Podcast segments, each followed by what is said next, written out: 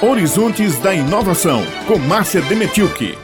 Professores da Universidade Federal da Paraíba criaram quatro materiais filtrantes que inativam o vírus da Covid-19 com eficácia comprovada de até 99,99%. Foram desenvolvidos no Laboratório de Síntese e Caracterização de Filmes Finos, no Laboratório de Fabricação Digital, no Laboratório de Farmacologia Experimental e Cultivo Celular, todos da UFPB, em parceria com o Hospital Universitário Lauro Vanderlei. A professora Kelly Gomes, do Departamento de Engenharia de Energias Renováveis da UFPB, a coordenadora do projeto, explica. Através dessa pesquisa, conseguimos desenvolver quatro novos tipos de materiais que vêm atuar aí na prevenção contra o coronavírus, desde máscaras de proteção facial, filtros para purificadores de ar, filtros para central de ar condicionado e filtros para ar condicionado para uso doméstico. Tivemos ainda é, esses filtros aplicados em purificadores de ar de ponta ativa para uso odontológico. Então, essa pesquisa ela foi de extrema importância aqui para a nossa equipe, porque a partir dela podemos contribuir um pouquinho aí para ajudar a sociedade nessa prevenção aí do coronavírus. Os materiais